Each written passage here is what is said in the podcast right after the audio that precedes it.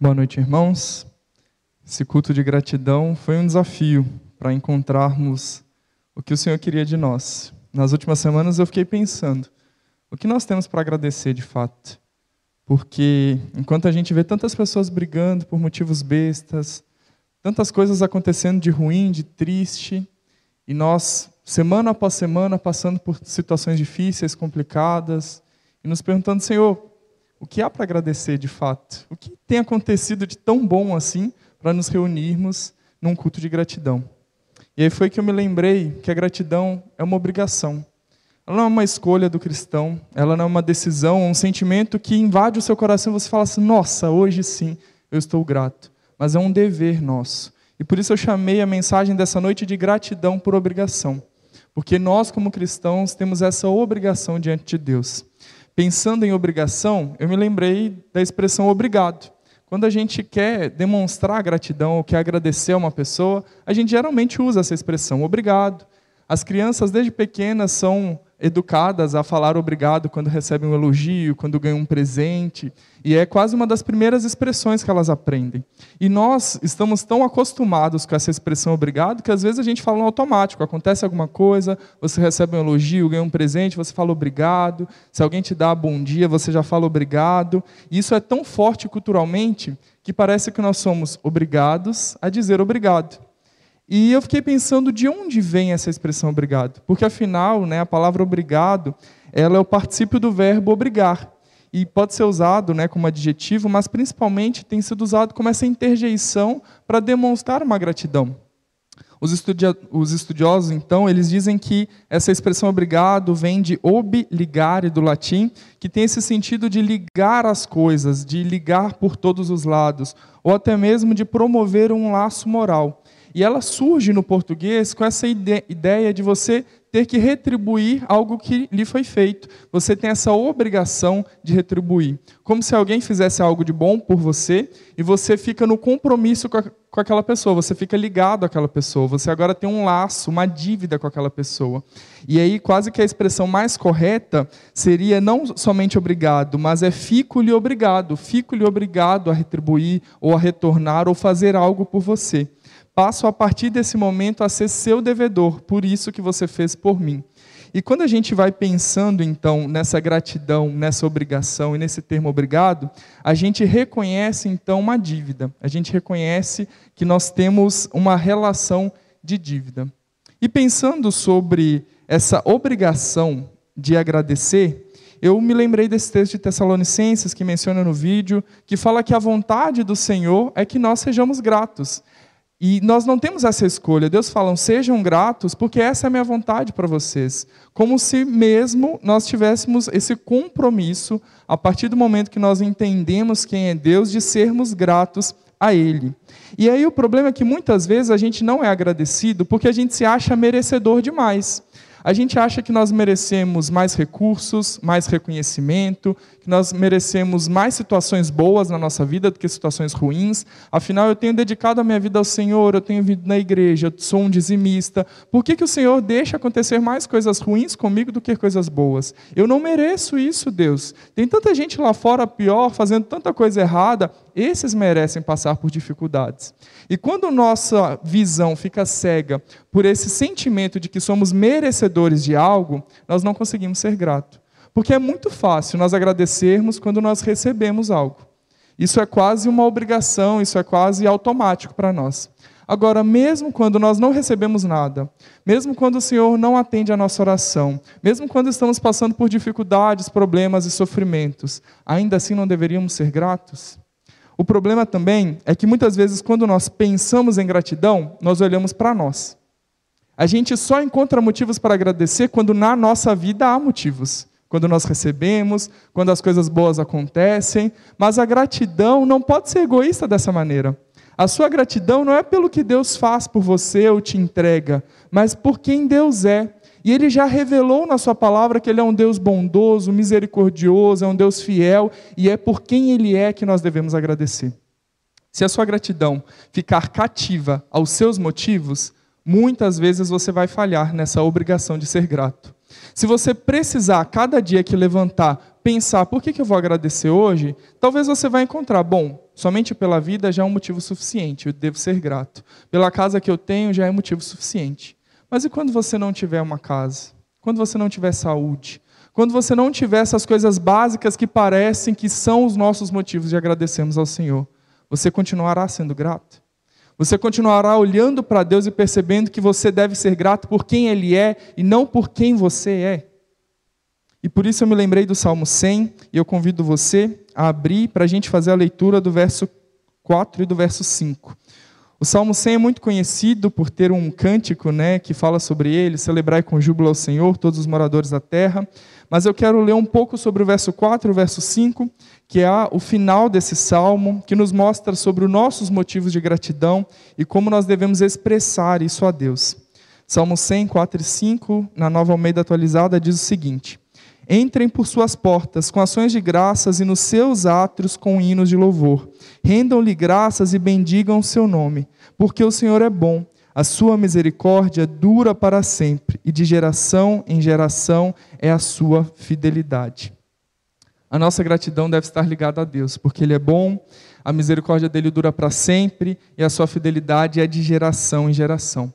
E esse salmo, então, ele começa ali no verso 4, mostrando que nós devemos expressar essa gratidão a Deus. Nós devemos entrar na casa do Senhor com alegria, com júbilo, na presença de Deus, agradecendo, mas não pelo que ele fez somente, mas por quem ele é. E aí, por isso que o verso 5 nos dá essas três características de Deus que são tão importantes que fiquem firmes na nossa memória, para que o nosso coração aprenda a ser um coração grato. O Senhor é bom, o Senhor é bom, o Senhor é bom, nós precisamos nos lembrar disso em todo o tempo. Nesse momento de pandemia, de dificuldade, nos momentos de choro, de dor, nós precisamos nos lembrar que o Senhor é bom, independente das circunstâncias que nós estamos passando. E essa é a primeira razão pela qual nós devemos ser gratos. Esse é o primeiro motivo que eu quero destacar, que nos obriga a ser gratos: a bondade do Senhor. Quando nós pensamos na bondade de Deus, nós encontramos na Bíblia muitos textos falando sobre ela. Muitos salmos vão relatar que o Senhor é bom e eles cantavam isso o tempo todo com muita alegria, o povo de Israel. Mas quando a gente olha para a bondade de Deus, ela não é só simplesmente uma característica, e ela é muito diferente da bondade humana. Talvez se você pensar aí o, qual é o seu padrão de bondade, você pode pensar em ações no sentido de ah, uma pessoa boa é uma pessoa que ajuda os outros, é uma pessoa que está sempre pronta a servir. Tudo bem, isso aí pode ser o seu padrão humano de bondade. Mas a bondade de Deus, ela é tão intrínseca à sua natureza, ela faz parte do caráter de Deus, que alguns estudiosos, alguns teólogos dizem que ela é quase a soma de todos os atributos de Deus. O amor, a misericórdia de Deus, a onisciência, a onipotência, tudo se resume num Deus que é bom, num Deus que demonstra a sua bondade e mesmo quando nós não entendemos, ele continua sendo bom. Fato é que nós não podemos separar a bondade de Deus. Não há como nós olharmos para Deus e separarmos, fazermos algum tipo de distinção sobre Deus e bondade. Deus é bom. E ao mesmo tempo, nós não podemos colocar um padrão de bondade sem Deus. Aqueles que não conhecem a Deus não são capazes de ser bons, porque Deus, ele é a própria bondade. Ele nos ensina sobre esse padrão de bondade e é nele que nós devemos nos espelhar. E aí quando a gente vê que Deus ele é bom e a bondade dele está em tudo, a gente percebe também que cada característica de Deus é boa. Por exemplo, se a justiça de Deus parece diferente aos nossos olhos, nós precisamos nos lembrar que a justiça de Deus é boa. Se o, a misericórdia de Deus parece estranha por salvar um pecador que não merece, ainda assim essa misericórdia de Deus é boa. E até mesmo quando nós vemos Deus aplicando a sua ira sobre o povo dele, e vemos isso muitas vezes no, na Bíblia, ainda assim a ira de Deus é boa. Tudo que Deus faz é bom para os seus filhos. E tudo que Deus permite pode nos trazer algo de bom. E o salmo que o pastor Dan leu no começo, o salmo de Asaf, o salmo 73, é um salmo muito interessante, porque Asaf, no versículo 1, ele começa dizendo que o Senhor é bom para os inimigos. Ele começa falando que o Senhor era bom porque via que ele preservava as pessoas, dava saúde, dava bens, dava recursos para aquelas pessoas, como se a bondade fosse uma isenção de problemas, uma isenção de dificuldades. Deus ser bom para Asaf no começo daquele salmo era quase como se Deus estivesse livrando Asaf de qualquer coisa. E ele começa a se questionar porque ele via isso acontecendo com os outros povos que não mereciam, e ele não sabia que tipo de bondade era aquela de Deus. Por que, que Deus estava fazendo aquilo? E aí no verso 16 e 17 a gente vê uma mudança na mentalidade de Asaf. Ele começa a entender que apesar dessas coisas acontecerem aqui na terra que pareciam ser boas para os pagãos, ainda assim eles tinham um destino preparado que era muito diferente. E que a bondade de Deus não tinha a ver com uma preservação moral, intelectual ou física aqui na terra, mas a bondade de Deus tinha a ver com que Deus estava preparando para os seus filhos na eternidade. E ele começa a mudar a sua cabeça. Ele começa a entender que na presença de Deus ele encontraria a bondade.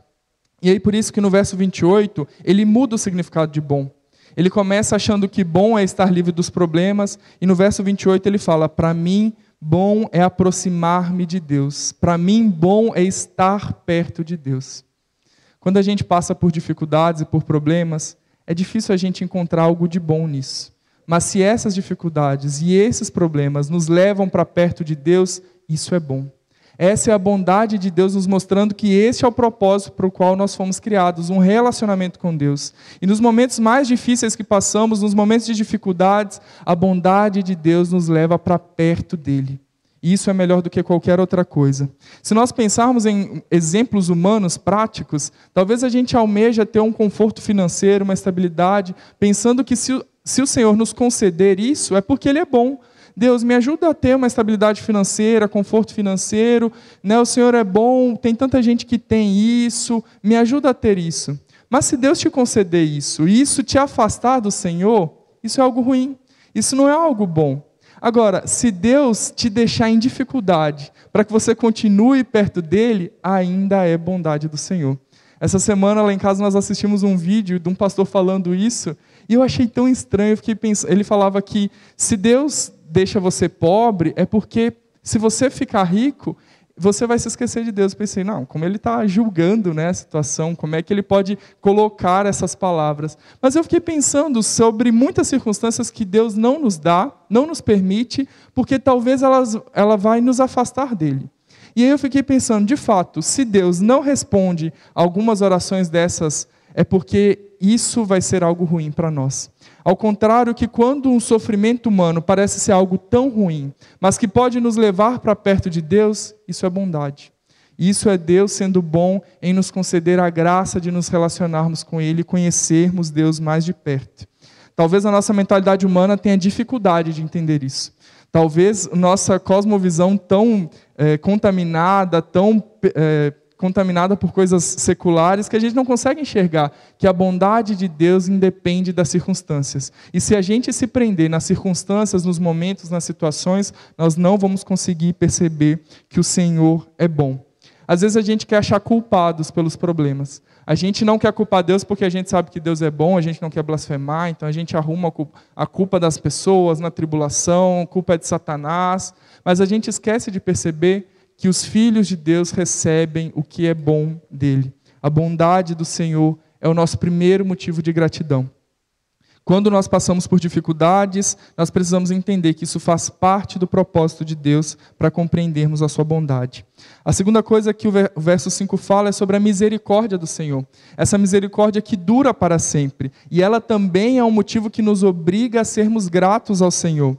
Esse termo misericórdia tem a ver com esse amor pactual que Deus faz com a humanidade. Deus tem uma aliança, um compromisso que ele prometeu em Sua palavra. E quando ele faz isso, ele continua cumprindo isso todas as manhãs, sustentando a humanidade.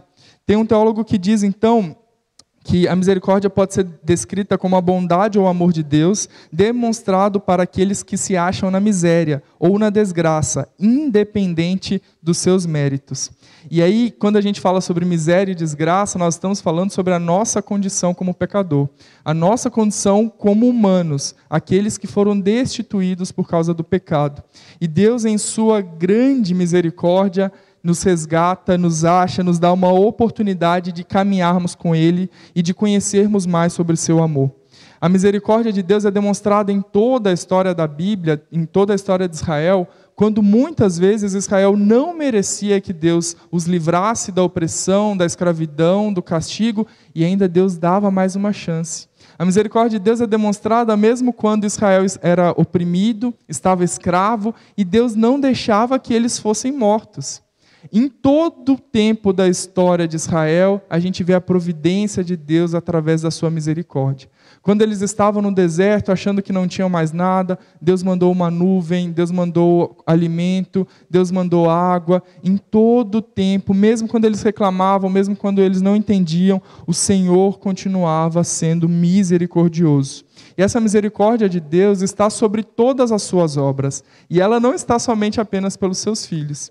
E por isso que nós vemos de fato muitas situações em que pessoas que não conhecem a Deus prosperam, têm a vida tranquila, e a gente fica pensando, afinal Deus, por que que aquele pode e eu não posso, aquele tem e eu não tenho? Por que eu estou passando por problemas e aquela pessoa que nem conhece ao Senhor está não está passando por problemas? Porque a misericórdia do Senhor está até mesmo sobre aqueles que não temem ao Senhor, mas tem um propósito chamá-los ao arrependimento. E através da nossa vida, nós podemos chamar outros ao arrependimento. Nós podemos demonstrar às pessoas que nós não somos dignos de nada, nós não somos merecedores de nada, mas a misericórdia do Senhor nos alcança.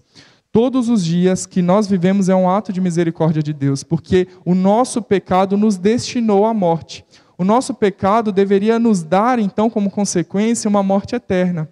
E todos os dias que nós levantamos e nós temos a graça de poder nos relacionarmos com Deus, é porque a misericórdia do Senhor se renovou sobre mais uma manhã, como diz o texto de Lamentações. Jeremias, naquele texto, ele está passando por tantas dificuldades e o Senhor lembra ele espera aí, eu preciso trazer na minha memória aquilo que me dá esperança. As misericórdias do Senhor se renovaram sobre mim mais uma manhã.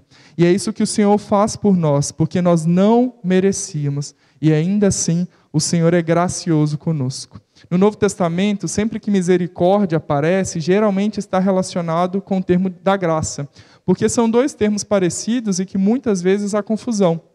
Enquanto a misericórdia do Senhor é não nos dar aquilo que merecemos, a graça de Deus é nos dar aquilo que nós não merecemos. Então a misericórdia de Deus é demonstrada em nos poupar da morte eterna, enquanto a graça de Deus é demonstrada em nos dar a vida eterna, mesmo quando nós não merecemos. E quando a gente tem esse entendimento de que nós estamos, já estamos condenados pelo nosso próprio pecado, que nós já fomos condenados, que nós estávamos, estávamos nessa condição de pecadores, de, de condenação, e aí o Senhor, em Sua misericórdia, envia o Seu Filho, nesse ato de tão grande misericórdia, tão grande graça, nós temos uma oportunidade de vivermos diferentes.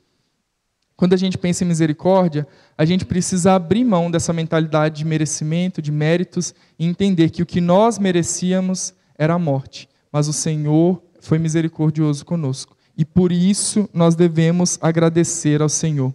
O pouco que você tem, ou o muito que você tem, seja em relacionamento, seja em recursos, seja em família, tudo que você tem é por causa da misericórdia de Deus, que não nos consumiu.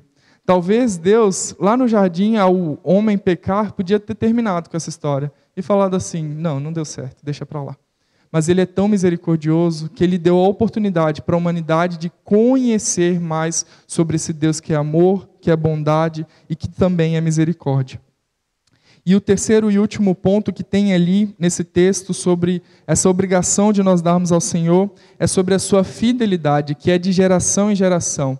Quando a gente fala de geração em geração, a gente pode traduzir que é uma fidelidade que é para sempre. Não que necessariamente está presa a vínculos familiares, mas é uma fidelidade que dura para sempre. O Senhor é fiel e a palavra dele nos mostra isso, que Deus é fiel, apesar da fraqueza do seu povo, apesar da fraqueza de Israel, apesar da minha e da sua fraqueza, Deus continua sendo fiel ao que ele prometeu, ao que ele disse e a quem ele é. Deus mantém a sua aliança, ele mantém o seu compromisso, ele se mantém firme naquilo que ele prometeu às pessoas. Mas o que a gente precisa pensar é a que Deus é fiel. Ele é fiel à sua palavra, ele é fiel a quem ele é, ele é fiel a seu filho e ao compromisso que ele fez. Mas Deus não é fiel ao que você acha que ele precisa te dar. Deus não tem necessidade de ser fiel àquilo que você acha que entendeu da Bíblia. Deus é fiel ao que ele disse. E na Bíblia ele não nos prometeu segurança, ele não nos prometeu mais do que alimento, mais do que é, roupas. Ele não prometeu que você teria uma vida de bonança, de prosperidade. Ele prometeu que estaria conosco nos momentos de dificuldade. E mesmo nessa promessa da presença de Deus, tem junto ali os momentos de dificuldade. Então, quando nós pensamos na fidelidade de Deus, a gente não deve pensar assim: bom, se Deus realmente é fiel a mim, Ele vai me fazer passar por essa situação. Se Deus é fiel a mim, Ele vai me dar isso que eu peço. Se Deus é fiel à nossa igreja, Ele vai responder a nossa oração. Meu irmão, Ele é fiel ao que Ele disse, às promessas que Ele fez. Ele é fiel ao seu Filho Jesus, ao Espírito Santo. Ele é fiel a quem Ele é. E Ele vai ser sempre fiel mas você precisa rever os seus conceitos. Você precisa refletir se de fato você espera algo de Deus que ele não prometeu. Se você espera algo de Deus que ele não falou. Que você espera que ele seja fiel a algo que você tem dentro de você que não foi confirmado pela palavra do Senhor. Quando nós pensamos na fidelidade de Deus, ela vai pautar muitas das nossas esperanças. A nossa esperança de vida eterna, essa nossa convicção da salvação, vem da fidelidade de Deus. Afinal, ele prometeu que nos daria, que prepararia lugar para nós, ele prometeu que salvaria o seu povo, libertaria o seu povo, ele prometeu que viria uma segunda vez através do seu filho Jesus, e por isso nós acreditamos que o Senhor é fiel às suas promessas e ele vai cumprir. Muitas das esperanças do cristianismo, muitas das nossas razões de estarmos aqui reunidas, precisam estar firmadas na fidelidade de Deus. Mas esse é um conceito que muitas vezes a gente não pensa. A gente não pensa que Deus é fiel, a gente não lembra da fidelidade de Deus, ou parece que a fidelidade de Deus estava num pacto que ele fez com Abraão, que ele fez com Israel, que está lá preso no Antigo Testamento. O Senhor é fiel a quem Ele é. E aqueles que acreditam nas Suas promessas, aqueles que acreditam na Sua fidelidade, podem ter certeza que não irão ser decepcionados. Aqueles que confiam no Senhor, que confiam que os seus propósitos são mais altos do que os nossos, aqueles que entregaram a sua vida a essa fidelidade do Senhor, podem ter essa certeza de que a gratidão vai transbordar o coração. O que ele prometeu, ele vai cumprir, porque a fidelidade de Deus tem a ver com um Deus que é sempre eterno e continua sendo o mesmo. E é muito diferente dessa inconstância que caracteriza o homem pecador. Nós somos inconstantes, mas o nosso Deus permanece sendo sempre o mesmo. Então, diante de tudo isso, diante da bondade, da misericórdia de Deus e da sua fidelidade, nós de fato somos obrigados a dizer obrigado. A gratidão deve ser uma obrigação para o cristão. Porque quando nós entendemos quem Deus é, isso deve envolver o nosso coração num sentimento de retribuição. Independente do momento que passamos, independente das dificuldades que temos vivido, quando eu entendo quem Deus é, eu sou grato por quem Ele é. E aí muitas vezes nós temos essa dificuldade de agradecermos, às vezes nós temos dificuldade de nos sentirmos gratos, e Tim Keller, então, ele fala um pouco sobre ações que geram sentimentos. Né, numa leitura que eu estava fazendo, ele estava falando então que quanto mais ações de amor a gente faz, mais esse sentimento de amor a gente vai ter. Quanto mais ações de bondade a gente faz, mais vontade de sermos bons nós teremos. E quanto mais senti quanto mais ações de gratidão nós fizermos, mais esse sentimento de gratidão nós vamos ter. E isso então Deus fez por nós. Ele fez, um, ele fez uma ação de gratidão por nós. Ele fez algo por nós que nós devemos agradecer. Mas mesmo quando nós não enxergamos o que Deus fez por nós, ainda assim nós somos obrigados a agradecer ao Senhor. O começo desse, desse do versículo 4 do Salmo 100 fala sobre entrar com gratidão entrar na casa do Senhor celebrando, e isso é algo que para o povo de Israel era muito diferente para nós.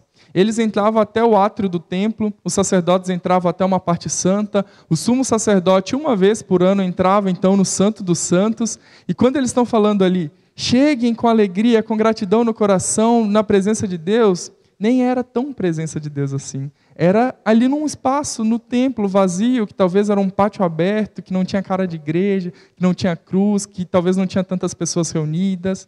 Era bem diferente. E através do sacrifício de Jesus, nós temos a oportunidade de de fato chegarmos na presença de Deus com gratidão. Nós podemos chegar diante do nosso Deus com esse sacerdócio universal que Ele nos deu, com esse livre acesso através do véu rasgado e agradecermos o que Deus fez por nós. Se aquele povo, no Salmo 100, tinha motivos para agradecer e entrar na casa do Senhor para agradecer, nós temos muito mais ainda, porque podemos desfrutar da presença de Deus e agradecer por quem Ele é. Por isso que você deve sair daqui e levar para sua semana esse entendimento de que tudo que você tem, de que tudo que você é, tudo isso pode ser um motivo de gratidão, mas o mais importante é que você entenda quem Deus é, e aí o seu coração vai ser cheio de gratidão. Porque se você cativar a sua gratidão ao que Deus tem feito por você ou às suas circunstâncias, você vai falhar muitas vezes nessa obrigação. Agora, se todos os dias você acordar e olhar para quem Deus é, você vai conseguir ser grato. Você pode olhar para suas coisas, para o seu carro, para a sua casa, para a sua família, para o seu emprego e ser grato. Mas olhe para você e reconheça que você era um pecador que não merecia nada disso. Mas a bondade, a misericórdia e a fidelidade de Deus te salvou. E por isso nós podemos agradecer. Essa é uma firme lembrança que nós precisamos ter na nossa mente. A gratidão é uma obrigação por cristão, não é um sentimento, não é uma escolha, mas quando nós entendemos quem Deus é, nós somos gratos. E por isso, nesse momento também, nós vamos agradecer ao Senhor através da celebração da ceia.